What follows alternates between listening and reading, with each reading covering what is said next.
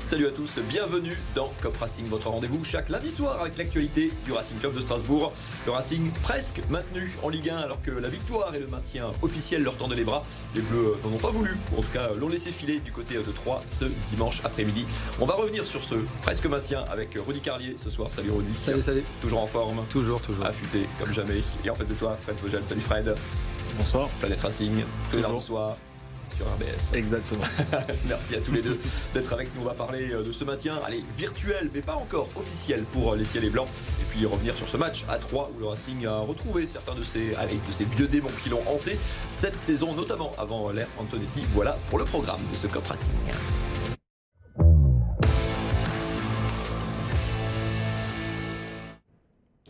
6 points d'avance sur euh, Nantes, le premier relégable, un goal average largement favorable. Tous les clignotants sont au vert. Il manque euh, un petit point, Rudy. Crément quand même ou pas Crément C'est trop tôt? Moi, je pense qu'on peut, on peut déjà se féliciter du, maintien de, Strasbourg en Ligue 1. Ça serait vraiment, euh, à part situation extraordinaire, une comète qui s'écrase ou quelque chose comme ça. Mais je vois pas comment le Racing ne, ne va pas se maintenir en Ligue 1 avec, avec les équipes qu'il y a derrière. Nantes, Auxerre, je les vois pas, je les vois pas revenir et nous mettre la pression. Donc, je pense qu'on est maintenu. Il faut, il faut le faire maintenant comptablement. Donc, euh, espérons que ce point arrive vite. Un peu comme pour le titre du PSG. Regardez, tiens d'ailleurs, petit euh, mémo, le classement de cette euh, Ligue 1. C'est Brest qui s'est sauvé ce week-end grâce à sa victoire à domicile contre Clermont. Le Racing, lui, en ne prenant qu'un point, du coup, n'est pas encore complètement assuré. 6 points d'avance donc sur Nantes. Vous le voyez, le premier relégable, Auxerre, euh, est intercalé.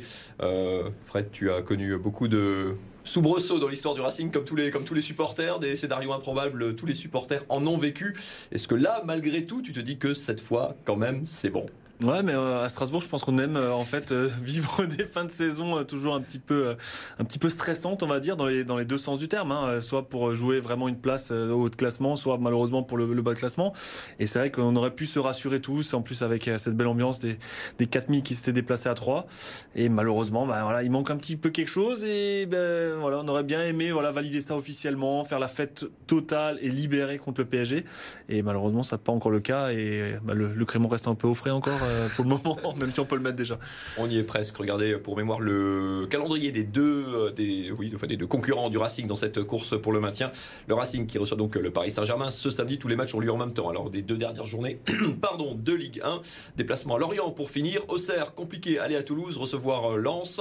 Nantes euh, pas simple non plus. Aller à Lille qui joue évidemment euh, l'Europe réception en danger. La lanterne rouge euh, du championnat. On rappelle 6 points d'avance sur Nantes. Le seul scénario où le Racing descend, c'est perdre les deux matchs, que les deux concurrents gagnent les deux. Rudy, avec en plus, euh, il faut Au moins des 3-4-0 quasiment pour effacer les 11 buts de, de goal average favorables sur, euh, sur Nantes. Ouais, c'est ça. Il faudrait, deux victoires de, Nantes euh, avec euh, cinq buts d'écart quasiment. Que nous, on perde aussi d'une grosse différence de but.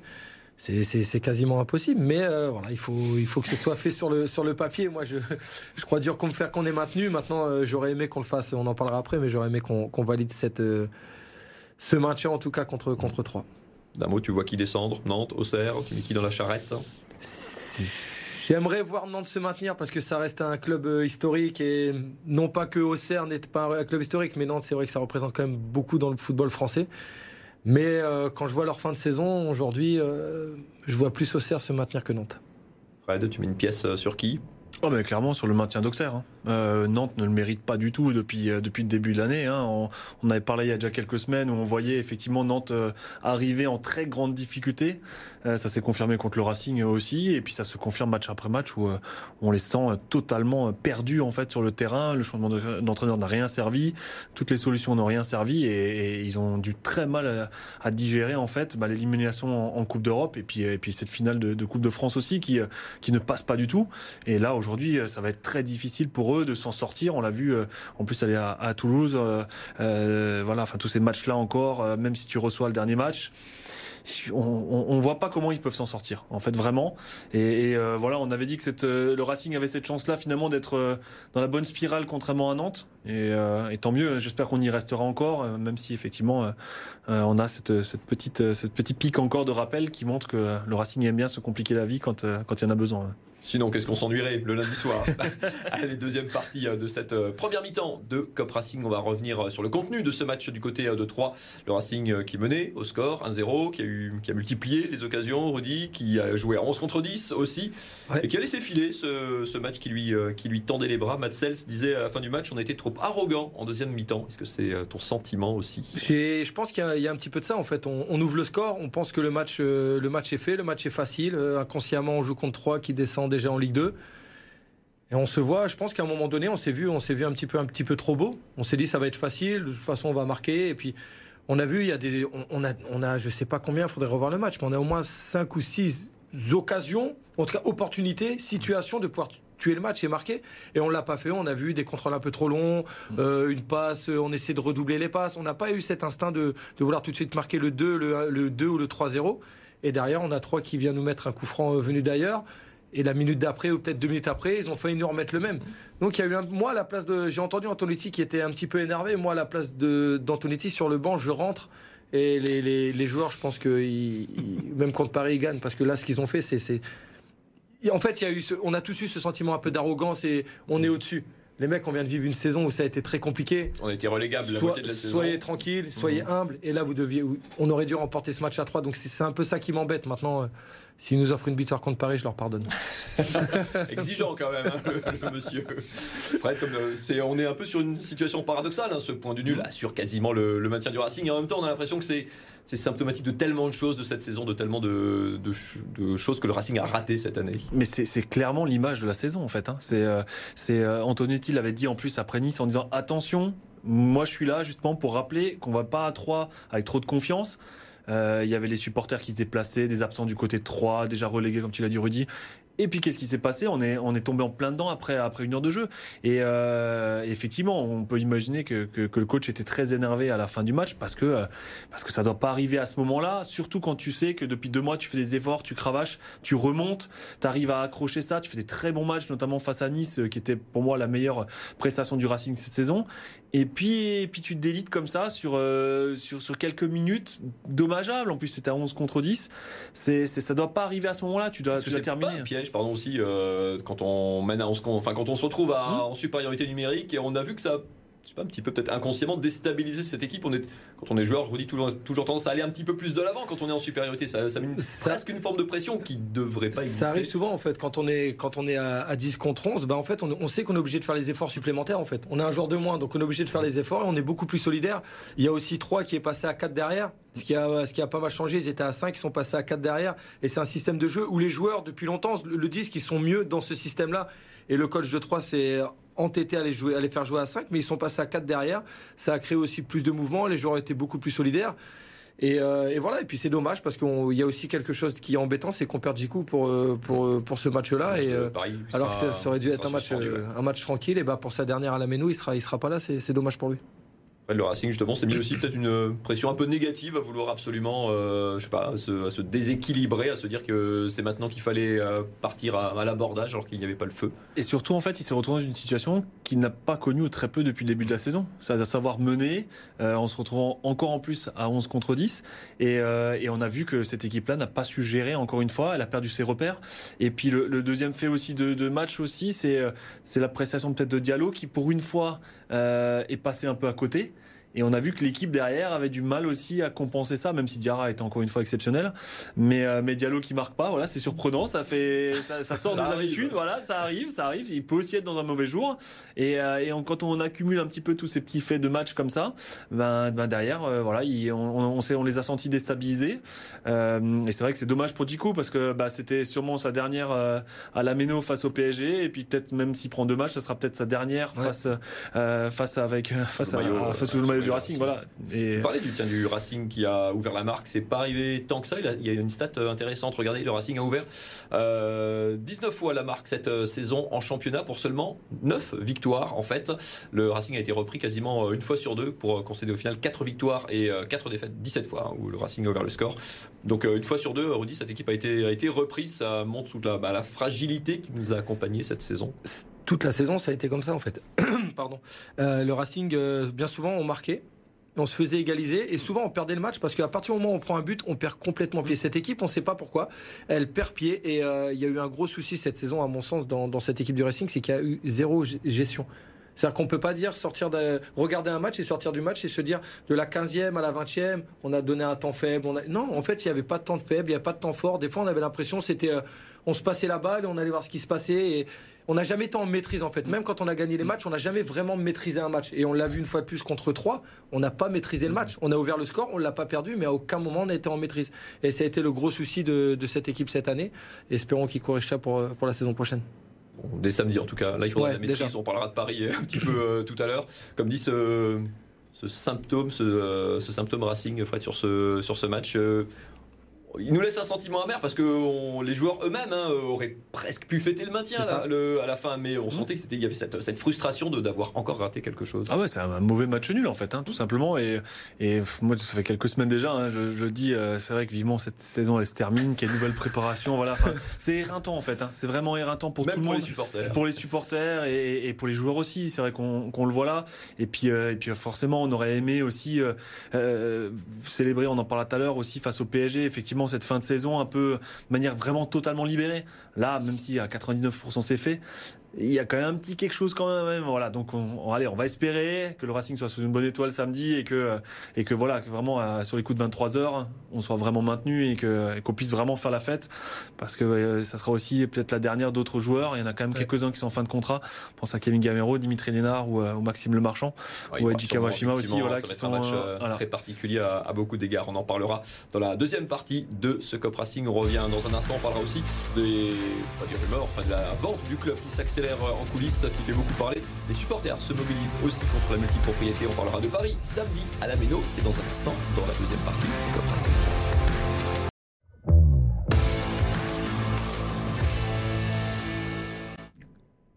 Racing, le retour, la deuxième partie de votre émission, toujours euh, en direct. On va parler, avant de parler du match de Paris euh, samedi, de l'autre actu brûlante. Les discussions euh, continuent, entre, en tout cas rapportées par les journaux anglais, hein, entre le propriétaire de Chelsea, Todd Bully, et Marc Keller et les dirigeants du Racing. Certains supporters du Racing ont commencé à se mobiliser hein, contre cette éventuelle vente. Ce qui les fait monter dans les tours, en tout cas, c'est le principe de multipropriété. Hein, une personne ou un groupe qui a plusieurs clubs dans son, dans son giron. Communiqué des Ultra Boys 90, banderole en tribune lors du match à 3. Fred, c'est quelque chose qui, t'inquiète aussi, où tu sens cette, cette, inquiétude qui monte chez les, chez les supporters hein? Mais clairement, on veut pas que le Racing devienne une ferme à joueurs, hein. on va être clair hein, là-dessus. Euh, le Racing a, sa singularité, il y a une histoire qui s'est écrite depuis 10 ans maintenant, euh, et on voit pas le Racing euh, être effectivement dans le giron d'un grand club comme ça, où on est, on est derrière rien qu'un un petit pion comme ça avec lequel on joue, et puis on, ramène des joueurs là-bas, on les vend, et dès qu'il y en a un qui va exploser pendant 6 mois, on va le, on va le prendre. Ça c'est clair que, que aucun supporter ne pourrait supporter supporter ça et, euh, et, le vivre aussi. Après, malheureusement, euh, les moyens de Chelsea sont presque illimités, donc forcément, euh, quand tu viens avec les moyens qu'ils ont et les, et les chèques avec des montants astronomiques, à un moment donné, jusqu'à quand Marc Keller pourra résister? C'est ça la question. Et après, après, on espère clairement que, bah, que, le président du Racing et tous les dirigeants aussi, les actionnaires, mettent le haut là aussi pour que bah, le Racing garde effectivement son ADN, parce que si ça signe, bah, on risque de le perdre. Et, on sait que l'histoire, euh, on l'a connue sous Ilali ou Marc Cormac. Euh, ça passera pas. Ça passe pas. Ça passe bien. Tu précises que c'est pas une opposition à la, vente hein, hmm. minoritaire ou majoritaire du club. C'est vraiment le principe de multipropriété qui, en tout cas, pour l'instant, cristallise l'opposition de, oui, l'opposition de certains groupes de, supporters. Rudy, euh, je te voyais très un peu dépité aussi par rapport, à, par rapport à ça, toi qui étais euh, joueur pro. Ça met les joueurs aussi dans une situation euh, assez particulière. En tout cas, ça a des applications, ça peut avoir des applications très concrètes pour oui, eux. Oui, c'est, j'ai un peu de mal avec ce, ces, dirigeants qui ont plusieurs clubs. Et ça devrait être euh, interdit. Je pense que ça devrait être interdit parce que parce que c'est des gens qui ont voilà on est on est en plein dans le foot business là en fait hein. et c'est des gens qui ont comme tu l'as dit, ils ont des moyens limités, donc ils peuvent acheter un gros club pour les faire gagner une Ligue des Champions et deux trois petits clubs à côté, euh, comme quelqu'un qui achète un château, puis il a deux trois dépendances dans le sud de la France. Et c'est un peu le, même principe. Et, euh, et moi, ce qui me dérange, c'est un club comme euh, comme le Racing en fait, sans vouloir être chauvin, mais ou trop supporter, mais, mais c'est un club qui a une vraie identité, quoi. C'est un club comme euh, euh, Strasbourg, Lens, pareil, des clubs comme ça, c'est des clubs qui, il y a, du vécu, on rentre dans le stade, il se passe quelque chose. Il se passe quelque chose. Et là, en fait, on, Strasbourg deviendrait juste euh, bah, le, je sais pas, la propriété de, de, quelqu'un qui, qui, en ferait un petit peu ce qu'il veut. Et les supporters, on va faire quoi euh, C'est des Anglais qui viennent. On va quoi On va interdire à nos supporters dans le club de chanter parce qu'en Angleterre, on est assis dans les stades. Enfin, on sait pas tout, plein de choses. C'est une réaction un peu bête ce que je dis, mais tout peut se passer. Mais moi, j'ai du mal avec ça. Pour moi, un club, c'est un président qui est à la tête de ce club, de plus un club, un président qui aime le club comme on a aujourd'hui avec Marc Keller, et euh, c'est toute une famille, toute une entreprise, toute une, une région qui travaille ensemble. Là, on va développer des, fonds qui vont venir de l'extérieur, c'est-à-dire que les entreprises euh, strasbourgeoises sont peut-être même plus prioritaires sur le club, sur les loges, sur tout ça. Il y a plein de choses à prendre en compte. Après, voilà, moi je, je connais un petit peu Marc, je le disais avant, il faut lui faire confiance. Parce que c'est quelqu'un qui aime le club, je pense pas qu'il fera n'importe quoi. Mais aujourd'hui, les, euh, peurs sont, sont justifiées parce que je vois vraiment pas ce club faire partie de ça. complètement radical entre le modèle actuel et euh, ce vers quoi ça serait euh, qui existe dans d'autres situations. Fred, d'un mot euh, rapidement, c'est vrai que c'est ça met aussi, c'est dans une certaine logique, les clubs n'ont plus d'ambition sportive propre en fait dans ce cas-là. On devient une équipe réserve, hein, on va dire les choses clairement. voilà, après qu'on a un actionnaire qui arrive comme à Nice, qui a des ambitions pour vraiment développer le club et qu'il a envie de placer le Racing dans les dans les dans les coupes d'Europe, voilà, ça c'est c'est ce qu'on attend et, et, la porte sera ouverte. Mais mais qu'on devienne comme Lorient où effectivement c'est annoncé c'est clairement que ça sera une ferme à joueurs, entre guillemets. C'est triste. Hein, et, on pense aussi aux supporters de Lorient qui, qui disent en quelle ambition pour mon équipe et mon club, voilà, à part euh, développer des joueurs et au bout de six mois les vendre, euh, comme on a vu déjà des joueurs partir, euh, Ouattara et compagnie, déjà au mercato d'hiver. quoi. Et ça, c'est triste. Euh, faire à suivre. En tout cas, euh, en tout cas, ce qui est à peu près certain, c'est que tant que le maintien du club ne sera pas acté, euh, rien ne bougera d'une manière, en tout cas officielle. On va parler enfin du match qui se profile samedi à la Ménéo, match de gala qui pourrait être très particulier. La venue du Paris Saint-Germain, tous les matchs ont lieu en même temps, bien sûr, à partir de l'avant-dernière journée de Ligue 1 on se dirige vers un drôle de scénario où euh, Paris, où deux équipes pourraient faire la fête à la fin du match. Paris parce qu'il pourrait être champion, le Racing parce qu'il pourrait être maintenu. C'est ça. Rajouter à ça les joueurs euh, dont ça sera probablement la dernière à la Ménos. Euh, on se dirige vers une, une, drôle de soirée. Ça va être une soirée un peu particulière, ouais. Ça va être une soirée particulière avec voilà déjà un match de gala. La Méno va être pleine une fois de plus. Ça change pas d'habitude, mais la Méno sera pleine avec beaucoup de public, beaucoup d'ambiance. le PSG qui vient ici pour gagner le titre, avec un Kylian Mbappé qui veut battre tous les records. Euh, nous, le Racing, on doit, avoir ce, point pour pouvoir se maintenir, mais euh, bon, ce sera peut-être plus en fonction des, autres résultats. Euh, même si on ne sait jamais, on a le PSG ne réussit parfois plutôt bien. Et puis ouais, peut-être le dernier match de, quelques joueurs historiques comme Dimitri Liénard, Kevin Gamero. Donc ça va être une charge un peu émotionnelle, je pense, pour tout le monde, pour le public, pour les joueurs. Donc ça, ça prédit une très belle soirée au stade de la Méno une fois de plus. Donc voilà, on espère on voit 21h samedi soir. Et arrêtez de nous appeler pour des billets, on n'en a pas. On en a pas. Stats, euh, de, quelques stats euh, à mettre en exergue du côté euh, du Paris Saint-Germain, qui est toujours leader du championnat. J'ai regardé en fait depuis la première journée. Hein. ils, sont, ils ont été leaders du début à la fin. Paris, c'est surtout 6 défaites en 2023 uniquement en, Ligue 1. 86 buts marqués, évidemment. Meilleure attaque de Ligue 1, dont 28 pour le seul Kylian Mbappé.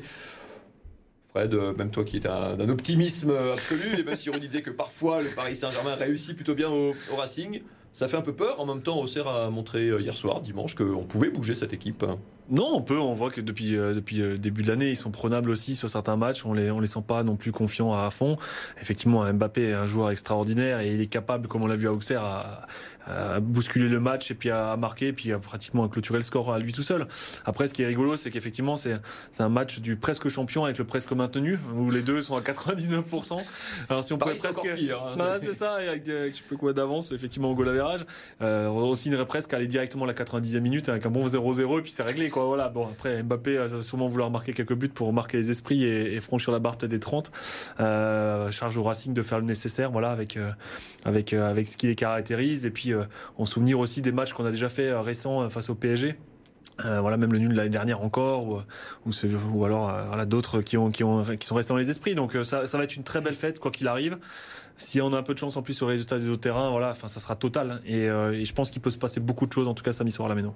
On en salive, euh, on en salive d'avance. Euh, je disais équipe du Paris Saint-Germain. Est-ce que c'est une équipe cette équipe justement, Rudy, est-ce que quand on voit ce collectif qui, qui n'en est pas vraiment, hein, il y a des stars, il y a effectivement des joueurs qu'on a absolument envie de voir, et en même temps c'est un club qu'on sent pas mais populaire. Enfin, il n'y a pas de, il a pas de d'affect pour pour cette équipe. C'est ça. C'est euh, c'est euh, moi qui ai grandi euh, avec le, le, PSG d'avant Qatar que j'ai aimé aussi. C'est plus pareil en fait. Il n'y a plus cette identité Paris. Ça y est, ça, n'existe plus. Ça rejoint ce que tu disais avant, la crainte qu'avec le Racing change. C'est ça. C'est tout a changé. C'est le Paris avant, c'était le, le, Parc des Princes, c'était une ambiance, c'était une atmosphère, c'était il se passait quelque chose. Aujourd'hui, on va on va dans le stade du, Parc des Princes en costard cravate presque. Donc euh, c'est une autre ambiance. Et puis effectivement, ça se ressent sur le terrain. Sur le terrain, maintenant, on a, des joueurs, on a des gros contrats mis les uns à côté des autres, mais on n'a pas forcément une grosse équipe. Et, euh, c'est la grosse difficulté aujourd'hui de, Paris. Ils veulent construire une grosse équipe avec des grands joueurs, mais la sauce, elle prend pas vraiment. Donc c'est euh, dommage. Et en face de ça, on aura une équipe à l'inverse, nous le Racing, on est on est une vraie équipe. Et, euh, j'espère, euh, je fais juste une petite demande, j'espère juste si le score est favorable ou peu importe, j'aimerais si Kevin Gamero et Dimitri Lénard ne jouent pas titulaire, qu'on les fasse rentrer pour qu'ils aient une vraie ovation du public parce que ça reste de, grands joueurs qui ont marqué l'esprit du club. Donc, euh, monsieur Antonetti, si vous m'entendez, euh, faites-nous plaisir. Fred, je suis désolé, très court parce qu'on va, on va terminer, mais pareil, je pense que pour les supporters, indépendamment même du résultat, mm. le parcours de ces deux joueurs, c'est, euh, ça va marquer la soirée. Écoute, c'est pas compliqué. Quand il en a parlé, j'ai eu des frissons. ça s'arrêtera à ça et je pense que samedi, on aura vraiment des frissons quand on les verra parce qu'on sait qu'il y a une page qui se tourne en tout cas au Racing Club de Strasbourg. On reste encore ensemble quelques instants, vous le savez, dans Cop Racing, on ne parle pas non plus que de football. Petit euh, retour en arrière sur l'actu du sport alsacien de ce week-end. Regardez. La performance du jour est signée Clara Burel. Au premier tour du tournoi de Strasbourg, la joueuse française a battu la tête de série numéro 5, Sorana Sirstea. Victoire en 2-7, 7-6, 7-5. Après avoir été menée 3-0 dans la deuxième manche, Clara Burel affrontera l'Estonienne Kanepi au prochain tour. Le Célestin handball file tout droit vers la relégation. Face à Saint-Raphaël, les Alsaciens ont concédé une 21e défaite cette saison, la 12e à domicile déjà. À égalité 15 partout à la mi-temps, le promu a lâché en seconde période et s'incline 30-33 malgré les 6 buts du Pimenta. À trois journées de la fin de la saison, les Violets restent derniers de Star League avec 4 points de retard sur le premier non relégable, Chartres. L'avenir des Scorpions de Mulhouse en Ligue Magnus s'assombrit un peu plus. En grande difficulté financière, le club de hockey sur glace pourrait connaître une liquidation judiciaire. Dans un communiqué publié la semaine dernière, la direction s'est montrée pessimiste et a annoncé ne pas avoir trouvé de repreneur. Le tribunal judiciaire de Mulhouse doit rendre sa décision ce mercredi. Allez, il nous reste une petite minute avant de refermer euh, le chapitre de ce Cop Racing 36e du nom euh, de la saison. Fred, rendez-vous à la Méno euh, vendredi soir. J'en remets une petite couche, mais dans l'histoire d'un club et des joueurs comme Dimitri Liard, Kevin Gamero qui ont porté le maillot quoi, 10 ans quasiment chacun, c'est rare dans le football d'aujourd'hui. Moi, j'aurais juste qu'on savoure tous ce moment, en fait. Voilà, ça fait 10 ans qu'effectivement on a une histoire singulière et qu'on savoure vraiment. ça sera un super match, une super équipe en face, voilà, et qu'on profite vraiment de l'instant. Il fera beau en plus, enfin voilà. Il y a tout. Il y a Exactement. Tout Rodi, tu y en seras, j'imagine, et pareil, euh, c'est des moments rares. C'est des moments rares, ça va être des moments chargés d'émotions euh, pour ces, pour ces joueurs-là, pour les supporters. Euh, moi, malheureusement, je serai derrière ma télé, j'ai donné ma place à mon fils. Donc beau. voilà, priorité à mon fiston. Mais oui, ça va être, ça va être assez émouvant. Ouais. Eh bien, merci beaucoup à tous les deux euh, d'avoir été avec nous ce lundi soir. Rendez-vous donc à la Méno samedi soir, 21h. On sera ensemble évidemment lundi. Puis il y aura un dernier match du côté de Lorient pour euh, la 38e journée. On espère quand même que ça sera réglé cette fois-ci, hein, parce que ça suffit. Puis le crément est offré euh, chez nos deux acolytes. Merci beaucoup à tous les deux. Merci d'avoir été avec nous ce soir. Excellente soirée à toutes et à tous.